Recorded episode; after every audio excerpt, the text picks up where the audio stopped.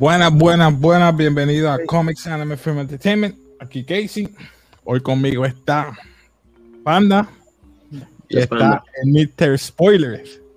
Hey, saludos. Movie Squad. Aquí representando y ayudándonos hoy. Que nos quedamos, la semana pasada nos quedamos cojo eh, pues con eh, Loki, ¿verdad? Nos quedamos en el episodio 3, La Mentes. Mi gente, ¿qué pensaron, verdad? Para ir suavecito. ¿Qué pensaron de este episodio de La Mentes? Pues, eh, para romper el hielo, eh, estuvo bueno el episodio. Yo creo que la serie lo que ha estado bastante eh, a la par. No es como, por ejemplo, WandaVision y Falcon, que tenían como que tenían, tenían un buen episodio y de, de, momento bajaban intensidad. En el caso de Falcon, la serie bajó la intensidad después de su tercer, cuarto capítulo. WandaVision era como un sub y baja, pero hasta ahora lo que ha estado bastante decente. Creo que no es el, el episodio más sólido, el tren no, no es el más sólido, pero como quiera se deja ver. Sí.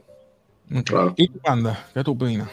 Mira, sinceramente, eh, mejor de lo que esperaba. Desde ahora te digo, como que yo, yo tenía como que, ah, esto lo van a dañar. Esto va a ser. Y en verdad me, lo he encontrado bastante interesante, estoy sincero. Y todo es como que bastante fluido. No es tanto la emoción, ¿verdad? Pero ahí. Ok, te entiendo, te entiendo. Sí, sí, yo estoy, eh, te, te, acompaño en eso, en el sentido de que no fue el mejor episodio. Lo encontré lento, o sea, como soy yo, que me sí. gusta fast pace. Dime qué, cuál es la información y entonces. Sí.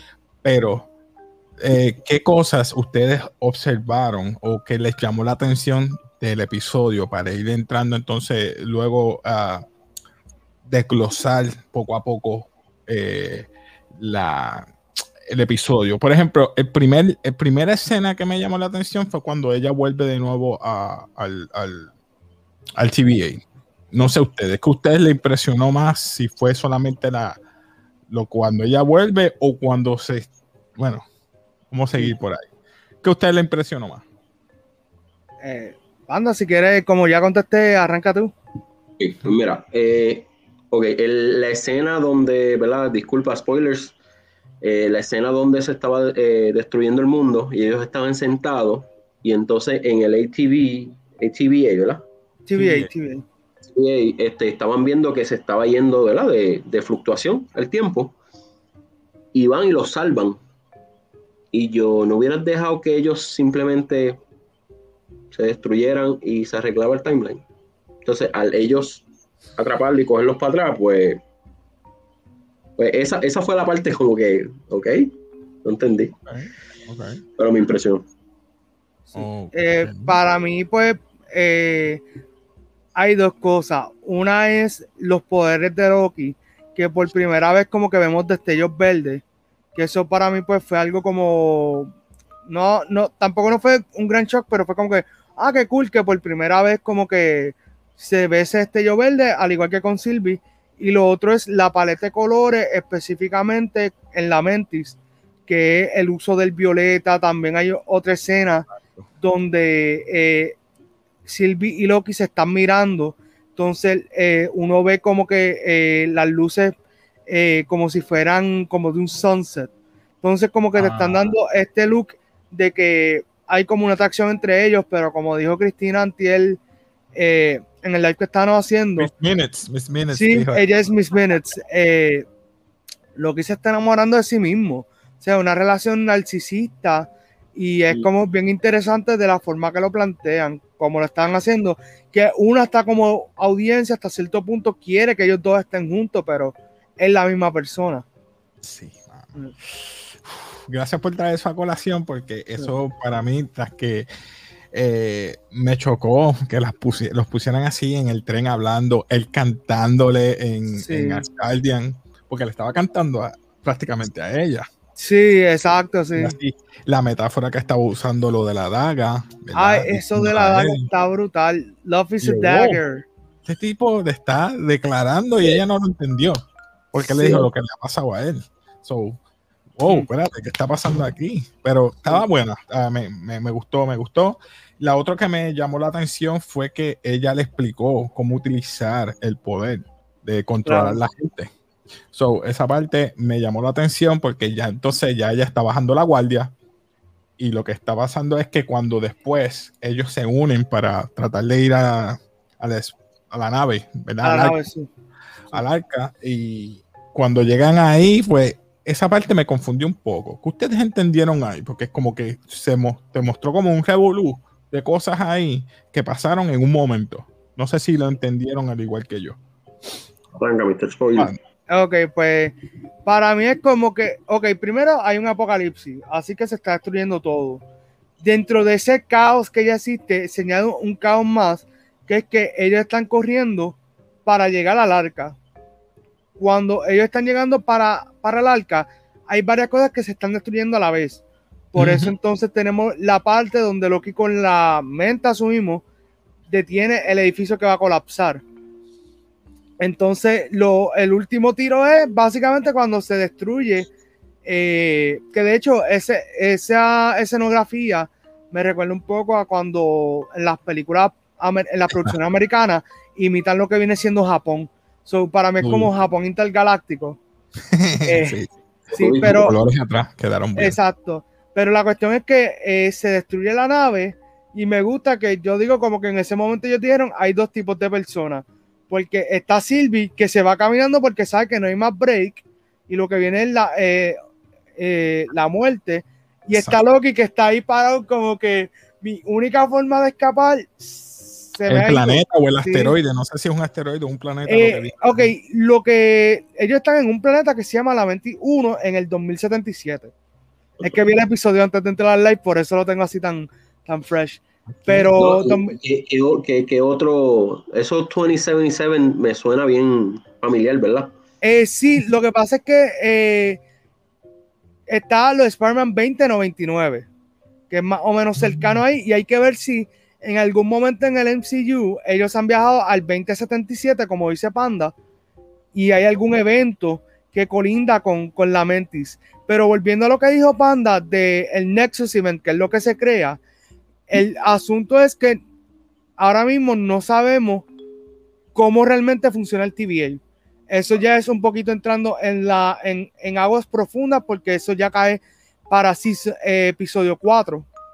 Porque eh, es como dice Panda, está raro de que se crea el Nexus Event, pero se supone que si ellos se destruyen, pues entonces ahí eh, se acaba esa, esa variación de energía.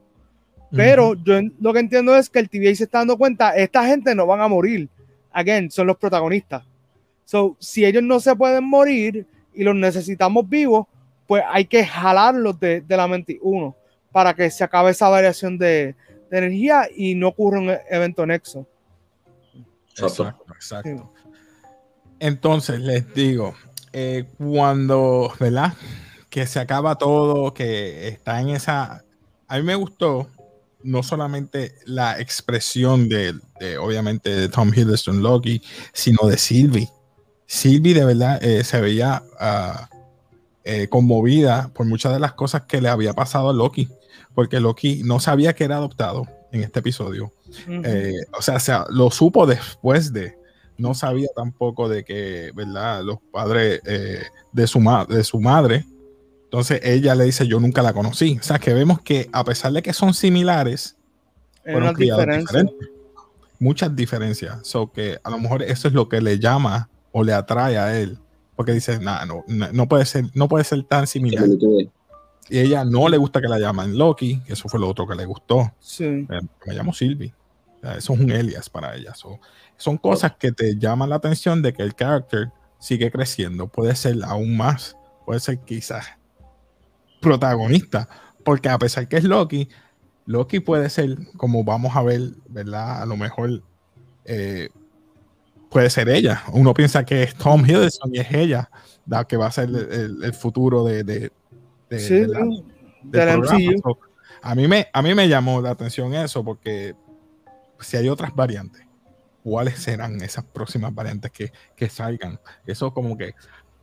Ah, ¿Qué ustedes piensan? ¿Qué ustedes piensan? Bueno, este, si ustedes vieron el cutscene. Sí. Y sí. ¿Viste el cutscene? Eh, recuerda que estamos episodio 3. Yo no he visto todavía el 4. So, en el 4 puede ser que, que lo vea. Estamos en el episodio sí. Pero realmente, si, como dice Panda, lo único que podemos hablar, porque ya sé, ya Disney lo había choteado, era que había una figura de Loki, eh, que es de, si no me equivoco, creo que es Gemini Collectibles, que salía el Loki con una versión joven de él. So, ya Disney ahí no spoileó eso hace más de tres meses. Ah, pues. Y otra cosa también, este, lo que te quería este, decir que me acordé ahora de la 2077 es Cyberpunk. Cyberpunk 2077. Ahí era que yo estaba como que. Bueno. y, y, la foto, la, foto que están hablando, eso tiene un diseño bien parecido a Cyberpunk 2077. Mm.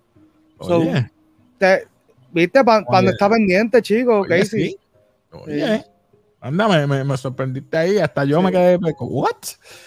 Sí. que la verdad es como que mucha coincidencia que escojan esa fecha específica y sea en un ambiente como que futurístico, ¿verdad? Muchos neones, como es Cyberpunk. Lo cual el juego, ¿verdad? No fue la lo más perfecto, ¿verdad? Pero Ahí vamos. I didn't see that coming, bro. I didn't see that coming. Pero hay que ver porque eh, la fecha ha sido algo importante en esta serie. O sea, y, y, lo habíamos discutido en algún momento que hice yo de que esto es la fecha, a lo mejor más adelante se va a revelar el por qué. O sea, porque es que son tantas fechas clave, como tú dices, Panda, que hay que ver. O sea, coincidencia. Sí. El big reveal yo creo que de este episodio es que todos los, eh, todos los que están trabajando para el TVA son variants. Y son variants, a mí me dejó con la boca abierta. Yo dije, eh, a rayo, aquí se formó la grande. Sí, pero es imposible, es imposible que tienen que haber ciertas personas que sepan esta verdad, como por ejemplo los mismos timekeepers, ¿verdad? Exacto, los timekeepers tienen que saber. Porque ellos, ellos se consideran dioses, ¿verdad? Son dioses. bueno, bueno, bueno, Panda, hay una cuestión, hay una teoría de que esto tal vez funciona como el mago de Oz. Voy a dejar que siga hablando, pero hay una teoría de que esto funciona como el mago de Oz. Diciendo bien, a mí no me molesta, tranquilo.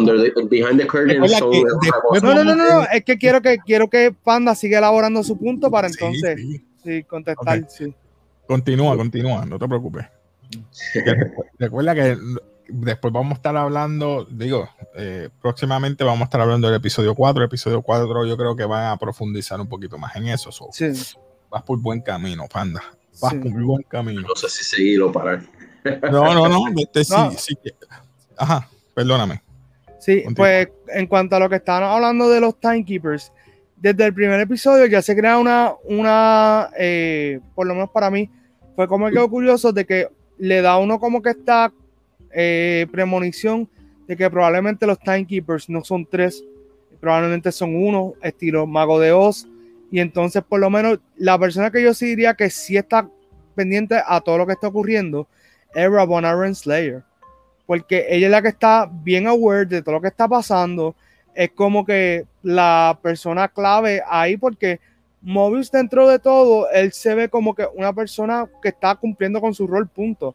Pero Rabona hay muchas cosas que no les dice a él. Y yo creo que más adelante. la jueza. Sí, la jueza, sí. La jueza. Y, y, yo creo que ella, ella juega un rol más grande que ser la jueza. Y en los cómics hay una cuestión con el personaje de ella que no lo voy a contar porque pues quiero ver cómo Marvel lo cuenta y también para que los fanáticos se pongan a buscarlo. Sí. ¿Sabes, en qué serie, en qué serie es este, qué cómic? Eh, el cómic exactamente te lo puedo decir después y se puede poner en la descripción del video, pero básicamente eh, el rol de ella en los cómics es muy importante. No sé, no sé cómo lo adapten al MCU, no quiero entrar en ese detalle porque quiero que la gente se sorprenda. Te, te, puedo decir un la y, y, es tan decir como decir Disney. ¿Qué te puedo decir con decir Disney? Disney se pasa en qué? Muchas cosas empezó con muchas películas de eso mismo. Mm, Disney se basa en películas de niños, ¿verdad? De niñas, para niñas. Y ya con eso te lo dije todo. Eh, algo más que quieran abundar antes de. Yo sé que es corto, porque es que de verdad este no. Es bastante lineal, no, no hay nada. no había nada exacto. So, que lo más, yo creo que lo más importante es la atracción que se estaban llevando ellos dos que ¿verdad? La mayoría eran variants en el, en el TVA y que si se van a sobrevivir el, el, ¿verdad? el holocausto ese que está pasando en, en, la mentes. So, este, nada, yo les quiero agradecer por estar hoy aquí, ¿verdad? Con, conmigo en este, ¿verdad? Corto, este, episodio número 3 de la Mentis. Este, eh, gracias Panda, gracias también a, a, Mr. Spoilers. Mr. Spoiler, ¿dónde, ¿dónde te puede conseguir? Déjame buscar por aquí. Yo creo que tienes aquí tu página, ¿verdad? sí, YouTube. el YouTube Movie Squad Initiative PR. Tuvimos que hacerlo así de largo porque si poníamos solamente Movie Squad aparecían videos de Harley Quinn y pues no queríamos eso. So ahí está YouTube eh, y en Facebook estamos como Movie Squad.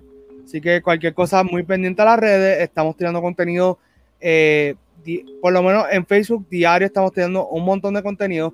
YouTube, pues ya más o menos en la semana estamos teniendo entre dos a tres videos y pendiente los lunes para que vean a Casey también en Marvel Mondays a las 7 por YouTube y Facebook.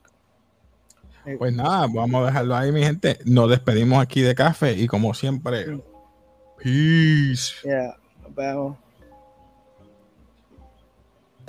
Oh, hell Yeah.